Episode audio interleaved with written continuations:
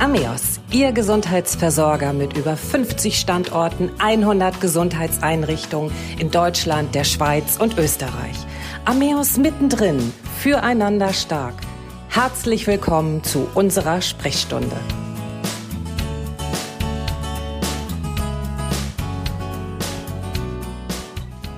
Schön, dass Sie wieder dabei sind. Mein Name ist Christiane Hartun-Kollbaum und mein Gast heute ist noch einmal Dr. Martin Lison.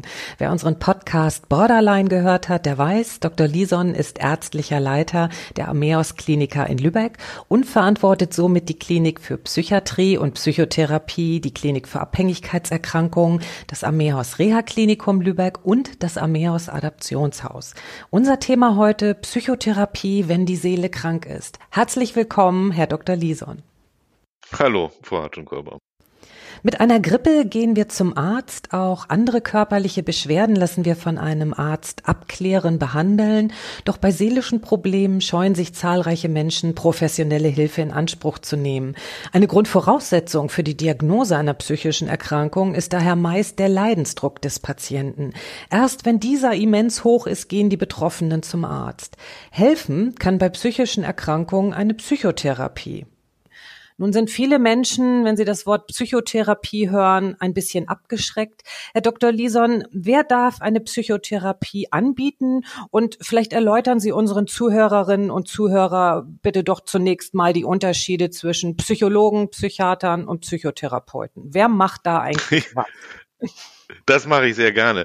Ich muss lachen, das kommt im, äh, das äh, kommt häufig vor, dass es da zu Missverständnissen kommt oder dass ähm, einfach auch ähm, bestimmte Dinge im, in unserem Gesundheitssystem ähm, nicht ganz sachlich korrekt eingeschätzt werden. Also, ähm, das äh, psychotherapeutische Hilfeversorgungssystem in Deutschland funktioniert im Wesentlichen über die Berufsgruppe der ärztlichen Psychotherapeutinnen und Psychotherapeuten. Das sind hier zuerst die Fachärzte für Psychotherapie und, Psychi und äh, für Psychiatrie und Psychotherapie, ähm, so wie ich zum Beispiel. Ähm, dann gibt es auch noch Fachärzte für psychotherapeutische Medizin oder Psychosomatik. Da gab es eine Begriffsänderung vor einiger Zeit. Und eine sehr große Gruppe äh, wird auch noch geleistet von anderen Fachärzten, Nervenärzten, aber auch Allgemeinmedizinern, Medizinerinnen, die die Zusatzbezeichnung Psychotherapie haben. Ähm, das ist so der eine Schenkel der Versorgung sozusagen. Der weitaus größte Teil von ähm, jedenfalls ambulanten psychotherapeutischen Leistungen wird erbracht durch sogenannte psychologische Psychotherapeutinnen und Psychotherapeuten. Das sind Menschen, die haben eben kein Medizinstudium, so wie die ärztlichen Psychotherapeuten, sondern ein Psychologiestudium, früher Diplom, heute Master, äh, die dann ähnlich wie die Ärzte nach dem Universitätsabschluss mehrere Jahre in der Regel über so Ausbildungsinstitute eine psychotherapeutische Weiterbildung machen, dann eine Prüfung machen, die dann letztlich äh, in die Approbation mündet, also zur selbstständigen ähm, äh, Ausübungsberechtigung der äh, Heilkunde, also der Psychotherapie in diesem Fall. Äh, dann gibt es im Kinder- und Jugendbereich äh, auch noch die Gruppe der Sozialpädagoginnen und Sozialpädagogen, die nach entsprechender Zusatzqualifikation auch psychotherapeutische Leistungen anbieten dürfen. Das ist so der harte Kern der klassischen psychotherapeutischen Leistung. Es gibt seit 1999 auch den Begriff der sogenannten Richtlinienpsychotherapie. Da gibt es ein äh, relativ komplexes ähm, ähm, Antrags- und Genehmigungsverfahren über die gesetzlichen Krankenkassen. Alle gesetzlichen Krankenkassen übernehmen übrigens psychotherapeutische Leistungen und die allermeisten privaten ebenso. Und ähm, wird also, wie gesagt, im Wesentlichen erbracht über Ärzte nach Medizinstudium, abgeschlossener Facharztausbildung, Weiterbildungszeit nennen wir das, und eben auch über Psychologinnen und Psychologen. Das klingt jetzt ein bisschen irreführend. Da braucht man ja schon fast ähm, eine Art Kompass, um sich da durchzufinden. An wen sollte man sich dann zuerst wenden bei psychischen Problemen? Wer oder wer empfiehlt eine Psychotherapie? Heute, heute nach über 20 Jahren Psychotherapiegesetz, Einführung der Richtlinienpsychotherapie und ähm, der eigenen freien äh, Ausübungsmöglichkeit auch für psychologische Kolleginnen und Kollegen ist es so, dass tatsächlich gar nicht so wenige Menschen sich direkt an psychotherapeutische Praxen wenden. Äh, mindestens genauso häufig, äh, vielleicht sogar auch noch häufiger, äh, ist der Gang ganz klassisch erstmal zum Hausarzt, äh, wo dann ähm, psychische Beschwerden, häufig übrigens auch in Verbindung mit körperlichen Beschwerden, so allgemeine Befindlichkeitsstörungen wie körperliche Schwäche, oft auch Schmerzen geschildert werden, hinter denen sich ja häufig Erkrankungen wie beispielsweise Depression oder auch Angststörungen verbergen können. Und dann ist es die klassische Aufgabe des Allgemeinmediziners, der Allgemeinmedizinerin, das rauszufinden, finden, organische Ursachen auszuschließen. Das ist übrigens die Grundlage vor und manchmal auch während jeder Psychotherapie, dass körperliche Ursachen ausgeschlossen werden müssen. Ähm, es gibt viele körperliche Erkrankungen, die psychische Symptome äh, auslösen können oder auch vortäuschen können, so dass sie ordentliche körperliche Untersuchungen inklusive Blutabnahme, auch EKG häufig, auch andere Maßnahmen zwingend erforderlich sind, bevor man eine Psychotherapie anfängt. Naja, und der Allgemeinmediziner, die Allgemeinmedizinerin spricht dann die Empfehlung aus und gibt, meistens haben die auch so Listen oder vielleicht auch Flyer noch oder manchmal auch direkt Ansprechpartner, ähm, die dann an die Betreffenden weitergeleitet werden, so dass die dann direkt mit den Psychotherapeutinnen und Therapeuten Kontakt aufnehmen können. Die Hausärzte haben seit vielen Jahren auch eine äh, psychotherapeutische Grundkompetenz. Im Weiterbildungskatalog der angehenden Hausärztinnen und Hausärzte ist das Modul der sogenannten psychosomatischen Grundversorgung seit vielen Jahren enthalten. Da werden äh, sozusagen Grundlagen der äh, psychotherapeutischen Gesprächsführung, der Diagnostik und auch der ähm, Symptome und, der, und, und so weiter ähm, äh, unterrichtet. Und das gehört sozusagen mit zur Ausbildung von Hausärzten dazu. Wir haben unseren Titel ja so gewählt, Psychotherapie, wenn die Seele krank ist. Das heißt, eine Psychotherapie kann meine Seele heilen. Und was beinhaltet genau eine Psychotherapie? Muss man die immer ambulant machen? Kann man sie stationär machen oder umgekehrt? Und wie lange dauert so eine Therapie überhaupt?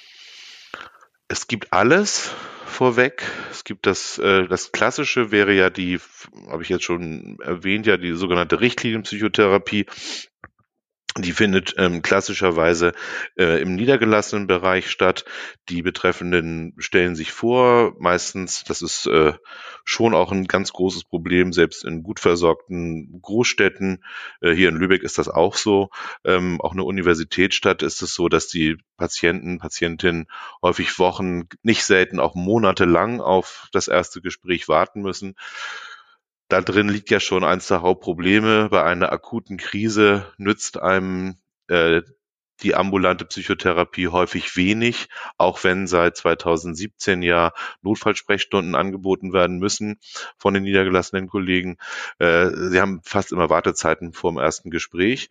Dann gibt es eine Reihe von äh, sogenannten Probesitzungen, probatorische Stunden nennen wir das. Und da kann dann der Patient und der Therapeut oder äh, äh rausfinden, ob die Indikation, also die Notwendigkeit ähm, für eine Psychotherapie vorliegt, ob man zueinander passt und ob auch ähm, die Möglichkeiten, die von Seiten des Therapeuten vorgehalten sind und auch die Variablen oder die Möglichkeiten, die der Patient mitbringt, ähm, für eine Psychotherapie ausreichend und gut sind. Das wird von den Krankenkassen dann übernommen und dann äh, muss der Therapeut, Therapeutin ein Antragsformular äh, äh, ausfüllen. Das wird dann von externen Gutachtern geprüft. Ähm, jedenfalls bei Langzeittherapien ist das so. Und äh, dann gibt es eine Kostenübernahme von der Krankenkasse.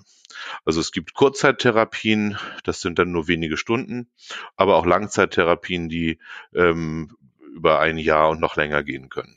Ist wahrscheinlich auch immer abhängig von dem Schweregrad mhm. der, der Erkrankung, könnte ich mir dann genau. vorstellen. Sie haben jetzt gerade eben nochmal gesagt, es muss ja auch zwischen dem Therapeuten und dem Patienten stimmen. Das heißt, die Chemie muss stimmen, ähm, die müssen eine Bindung aufbauen, damit überhaupt eine Behandlung möglich ist. Das heißt ja aber auch im Umkehrschluss, dass dieser Therapeut, die Therapeutin den Betroffenen, die Patientin, den Patienten in gewisser Weise beeinflussen, gar lenken kann. Kann das nicht auch Nachteile haben?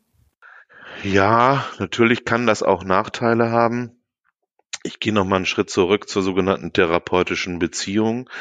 In der die Psychotherapie oder das alles, was wir mit Psychotherapie verbinden, ich habe ja jetzt hauptsächlich vom ambulanten Bereich gesprochen ähm, und auch von der Einzeltherapie, so also als klassisches Setting, so nennen wir das. Ähm, da geht es natürlich um Vertrauen. Es ist ja eine, ein intimer Vorgang, sein psychisches Erleben, vielleicht auch schambesetzte Dinge, die man erlebt hat, die man denkt, die man fühlt, ähm, mit jemand anders zu teilen. Das braucht Vertrauen. Deswegen sind ja diese Probesitzungen auch so wichtig.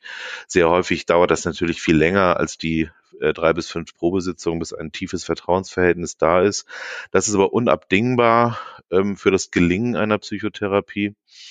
Ähm, und da drin liegt, das liegt ja in der Natur der Sache, wie bei vielen anderen engen Beziehungen auch. Hier geht es ja um eine professionelle Beziehung, keine Privatbeziehung, aber trotzdem auch die theoretische Gefahr des Missbrauchs dieser, in diesem Fall ja quasi künstlich professionell entstandene Nähe, die Gefahr des Missbrauchs ähm, von Informationen und auch von Abhängigkeiten. Das ist ja genau der Grund, warum die Hürden für die Zulassung als Psychotherapeutin, Psychotherapeut, ähm, jedenfalls in Deutschland und in vielen, vielen anderen Ländern auch, so hoch sind und die Ausbildung anspruchsvoll ist und es natürlich auch darum geht, die, äh, ich sag's mal, sag's mal so ein bisschen technisch, die Therapeutenvariablen ähm, möglichst zu kennen und auch eigene Stärken und Schwächen zu kennen. Also deswegen gehört ähm, zwingend zur Ausbildung auch dazu, dass man eine Selbsterfahrung macht, eine sogenannte Lehrtherapie, die ähm, für angehende Fachärzte im Moment bei 150 Stunden liegt. Das dauert ja auch schon in der Regel ein paar Jahre, was man in der Gruppe oder auch einzeln absolvieren kann. Also es geht schon auch darum, dass der angehende Therapeut, Therapeutin sich selber kennt ähm, und auch ähm, möglichst nicht in die Gefahr oder in die Falle des Missbrauchs ähm, von Patienten tappt. Das ist aber natürlich ein Thema, ist auch ein Tabu, aber äh, die theoretische und leider auch manchmal praktische äh, äh, Erfahrung zeigt, dass das äh, durchaus da ist, ja.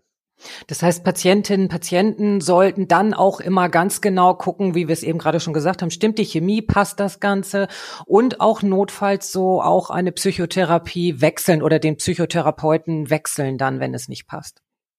Ja, dazu erfordert es natürlich auch Mut. Häufig ähm, gibt es eben, Sie sprachen das ja auch schon an, eine Bindung. Es gibt dann auch, gerade wenn es um, um missbräuchliche Verhaltensweisen geht, äh, natürlich auch sowas wie Scham und Schuldgefühle auf Patientenseite.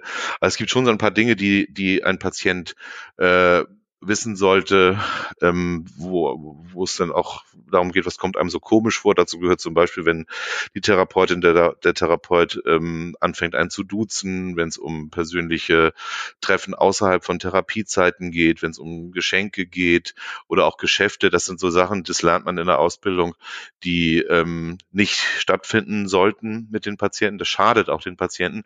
Also wenn der Rahmen, der therapeutisch professionelle Rahmen überschritten wird und es ins Private reingeht, geht. Ähm, das ist immer ein, ein Grund von Patientenseite aus hellhörig zu werden, zu sagen, was läuft da eigentlich und vielleicht auch an anderer Stelle sich nochmal beraten zu lassen.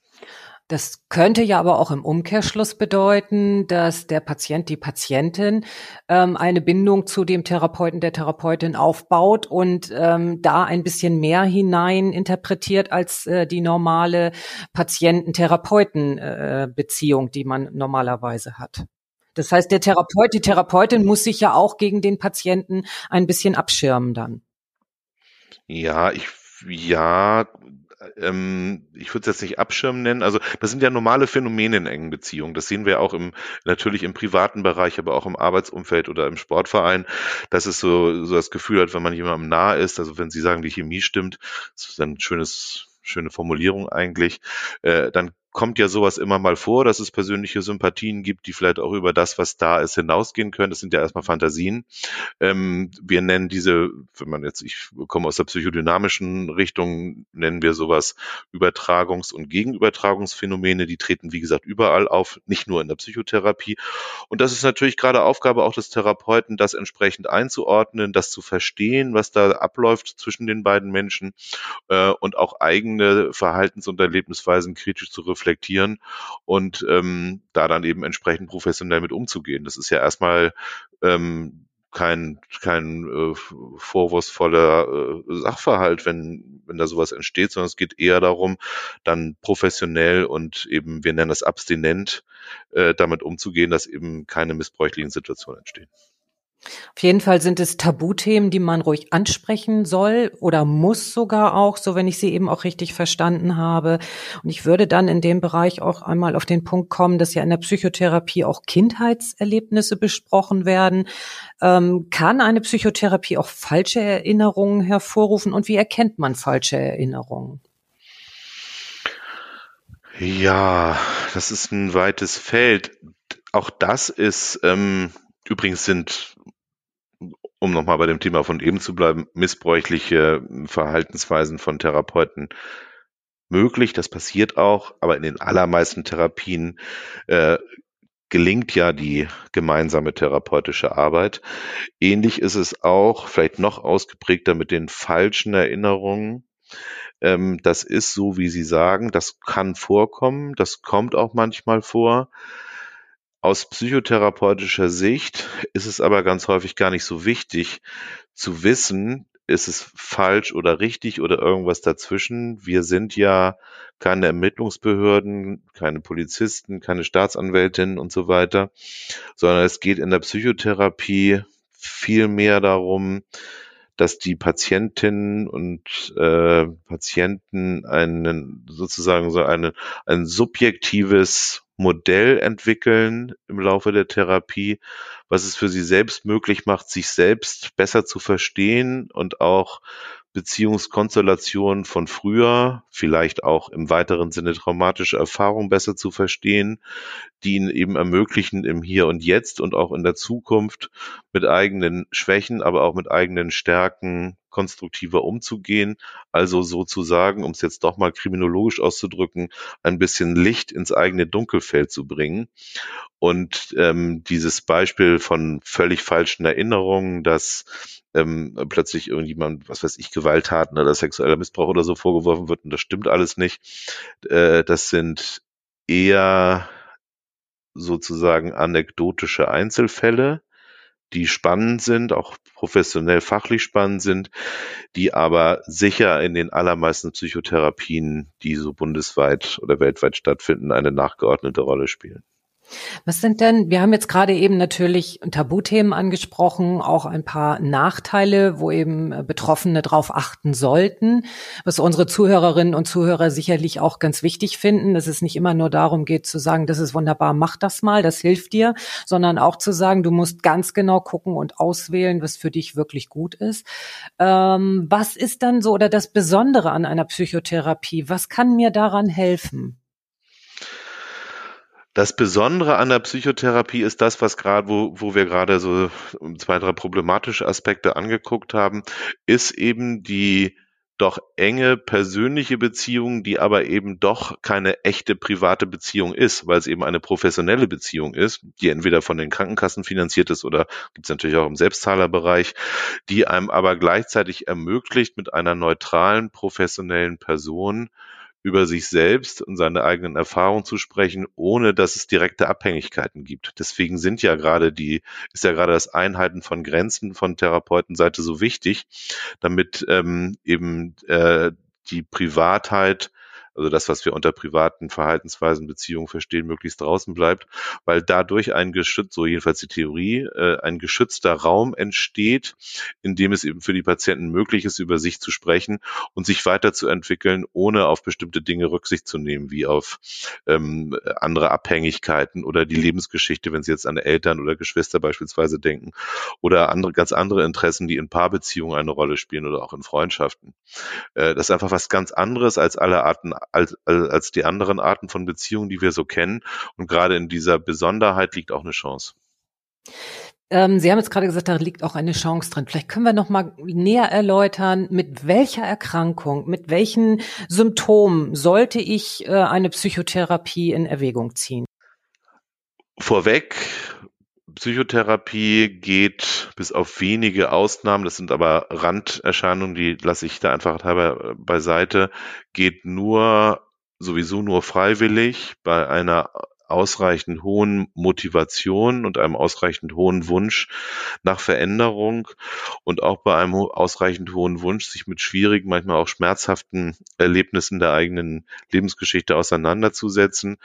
Eine Psychotherapie ist anstrengend, ähm, sogar auch körperlich anstrengend, immer emotional anstrengend, ähm, macht manchmal Spaß. Ähm, es ist aber was, wofür man sich auch entscheiden muss. Und deswegen ist es auch gut, dass es diese Probesitzung gibt, wo dann in der Regel ja auch eine Woche dann dazwischen liegt, um so ein paar Dinge auch sacken zu lassen. Also es ist eine aktive Entscheidung, die nicht ähm, so passiv ist wie, wie viele Heilverfahren, die wir so aus der äh, somatischen Medizin kennen. Das ist keine Operation oder kein Anlegen einer Schiene, um irgendwas zu begradigen, was ja eigentlich eher eine passive Maßnahme ist, sondern Psychotherapie ist ein sehr dynamischer Vorgang zwischen klassischerweise zwei Menschen, Therapeut und Patient, die, äh, wo die meiste Arbeit ähm, sozusagen auf Seiten des Patienten liegt.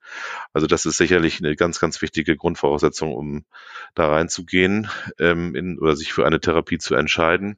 Deswegen ist die Frage, wann muss ich Psychotherapie machen? Aus fachlicher Sicht ähm, nicht so ganz zutreffend. Sie können Therapie machen, sie haben die Möglichkeit, aber sie müssen es nicht. Ähm, wir sprechen da ja eher von Indikationen oder auch von Kontraindikationen in der Medizin. Das trifft auch auf die Psychotherapie zu. Und äh, wir beziehen uns ja häufig auch im Arbeitsalltag auf medizinisch-wissenschaftliche Leitlinien, die übrigens auch alle frei verfügbar im Internet nachlesbar sind. Und wenn Sie zum Beispiel an die große Gruppe, auch heterogene Gruppe der leichten bis mittelschweren depressiven Erkrankungen denken, so sagen unsere Leitlinien, ist da die Psychotherapie das Mittel der Wahl noch vor dem Einsatz von Psychopharmaka, also in diesem Fall Antidepressiva. Also die häufigste Diagnosegruppe, mit der Menschen eine psychotherapeutische Behandlung angehen, ist äh, sicher die Gruppe der depressiven Erkrankungen. Die ganz schwer depressiven Menschen sind in der Regel nicht alleine psychotherapeutisch behandlungsfähig oder behandelbar, sondern bedürfen dann auch ähm, mehr Unterstützung beispielsweise in der Klinik. Ähm, aber so leicht und mittelschwere Depressionen gehören gut zum Psychotherapeuten. Dann die ganz große, das ist ja die häufigste äh, psychische Erkrankungsgruppe, sind ja die Angststörungen, wo wir so drei große Gruppen unterscheiden. Frei flottierende Ängste, generalisierte Ängste, äh, phobische Störungen, also so gerichtete Ängste ähm, und auch die Panikstörung. Auch da ist die Psychotherapie allen anderen Verfahren ähm, auch Medikamentenbehandlung gegenüber deutlich überlegen und auch da ähm, sagen die Leitlinien ganz klar, auch bei Angststörungen sind äh, psychotherapeutische Behandlungsformen das Mittel der Wahl. Also das sind so sicherlich die zwei größten Gruppen von Erkrankungen, auch die psychosomatische Erkrankungen. Wäre das da auch angebracht? Ja, genau. Ähm, auch da gehört ja das etwas komplizierte bei psychosomatischen Erkrankungen ist ja, dass der Begriff ähm, häufig etwas irreführend ist und ich finde auch sehr weit gefasst. Ähm, ursprünglich verstand man ja darunter körperliche Erkrankungen, die durch intrapsychische äh, Phänomene ausgelöst und aufrechterhalten werden. Heute sieht man das ein bisschen anders. Es kommt aber auch immer darauf an, mit wem man spricht. Ähm, also Krankheiten, psychosomatische Krankheiten, darunter würde ich jetzt fassen, aber das muss man auch mit dem Patienten im Einzelfall dann besprechen. Also sind also Krankheiten, wo körperliche Symptome wie Schmerzen zum Beispiel, das ist das häufigste, ähm, oder auch andere Missempfindungen parallel gleichzeitig auftreten mit beispielsweise depressiven Verstimmungen, mit depressiven Erkrankungen und die gehören auch ähm, in die Hand von erfahrenen Psychotherapeuten, aber auch da wieder müssen selbstverständlich organische körperliche Ursachen vorher ausführlich ausgeschlossen werden. Äh, nur so ergeben sich häufig ja auch Diagnosen. Denken Sie beispielsweise an sowas wie chronische Schmerzstörung, Fibromyalgie zum Beispiel, Reizdarmsyndrom. Das sind alles Erkrankungen, die ja sich klar auf der körperlichen Ebene abbilden, äh, also auch körperliche Symptome machen. Die sind auch nicht eingebildet, die sind da ähm, für die Betreffenden. Die müssen aber vorher ärztlich abgeklärt werden, ähm, weil natürlich auch hinter solchen Symptomen wie beispielsweise bei der Fibromyalgie auch ähm, äh, viele schwere und auch mittelschwere körperliche Erkrankungen stehen können. Und wenn das ausgeschlossen ist, dann sind diese Erkrankungen wie chronische Schmerzstörungen, äh, übrigens auch Tinnitus, ähm, sehr gut psychotherapeutisch behandelbar. Gibt es denn einen Überblick ähm, irgendwo im Internet vielleicht auch über Anbieter von Psychotherapien? Und ja, man muss dann, das hatten wir ja ganz am Anfang auch gesagt, gucken, passt das, passt der, die Therapeutin zu mir? Ähm, aber gibt es da so eine Art Überblick, ähm, damit man ja einen kleinen Wegweiser hat? Ja, wichtige Frage, leider ein ungelöstes Problem. Ich finde es nicht zufriedenstellend, was für, für die Bevölkerung, ähm, also letztlich für uns alle da im Moment vorhanden ist. Vielfach ist die ähm, Kontaktaufnahme zu Psychotherapeuten auch dann dort, wo die Psychotherapie dann auch stattfindet, zufallsabhängig, ist gerade ein Platz frei. Der Hausarzt äh, kennt einen Psychotherapeuten, den er gut empfehlen kann. Ihre beste Freundin vom Tennis sagt ihnen, Mensch, ich war doch damals, als es mir so schlecht ging, bei Frau Dr. Sowieso, geh doch da auch mal hin. Also so, so kommen ja häufig Psychotherapien zustande. Also nicht rational, sondern eher zufällig oder durch Empfehlung.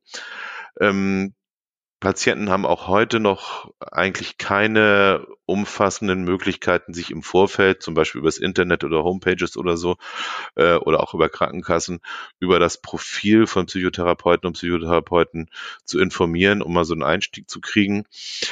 Interessanterweise ähm, haben die meisten niedergelassenen Psychotherapeutinnen und Psychotherapeuten auch gar keine eigene Internetseite, wo man wenigstens basale Informationen rauskriegen kann. Also ich meine jetzt solche Sachen wie, alt ist denn der Therapeut, ähm, ist der Arzt oder Psychologe, wie sieht das eigentlich in der Praxis aus? Das sind ja auch schon wichtige Informationen, so aus Patientensicht, finde ich. Das kriegen sie schlecht ja, das raus. Visuelle dann auch, wenn man... Ja, zum Beispiel, das spielt ja auch alles eine Rolle, meiner Auffassung nach jedenfalls. Sie kriegen Informationen klar übers Internet, wenn Sie Psychotherapie Flensburg eingeben, werden Sie die, meisten niedergelassenen Psychotherapeuten dort finden. Dann finden Sie Telefonnummern, manchmal auch Sprechzeiten. Die Psychotherapeuten sind gesetzlich verpflichtet, auch telefonische Sprechzeiten vorzuhalten. Dann ist da meistens besetzt, also ist schwierig mit der Kontaktaufnahme. Sie kriegen Listen von ihrer Krankenversicherung, die arbeiten häufig auch mit Psychotherapeuten zusammen. Es gibt Notfalllisten, auch von der, von der Kassenärztlichen Vereinigung. Über die Psychotherapeutenkammern kriegen sie Listen und auch ähm, häufig über niedergelassene Ärzte, manchmal auch über Kliniken. Es ist ja immer so eine rechtliche Schwierigkeit, auch konkret Therapeuten zu empfehlen. Aber ich würde aus Patientensicht so viel fragen, wie es geht und auch ähm, mich auf die Suche durch eine eigene Recherche machen. Gut, in erster Linie also Hausarzt, dann die Internetrecherche, um zu gucken, dass man den geeigneten Therapeuten, die geeignete Therapeutin dann genau. findet. Das waren bis hierhin schon einmal sehr umfassende Informationen. Wir haben Tabuthemen angesprochen, positive, negative Aspekte auch aufgezeigt. Wir haben Informationen geliefert, an wen man sich wenden kann. Und wir haben uns entschlossen, Dr. Lison steht zu einem weiteren Podcast zum Thema Psychotherapie zur Verfügung. Es wird also einen Teil zwei geben, eine Fortsetzung, wo wir unter anderem auch stationäre Behandlung aufgreifen werden, wo wir über verschiedene weitere Aspekte zur Psychotherapie Therapie sprechen werden. Diese werden wir im Januar veröffentlichen. Freuen Sie sich also auf einen weiteren Podcast mit Dr. Martin Liesond. Vielen Dank. Gerne, danke ebenfalls. Das war Ameos mittendrin füreinander stark. Mein Name ist Christiane Hartun-Kollbaum und ich freue mich auf Sie. Bis zur nächsten Sprechstunde.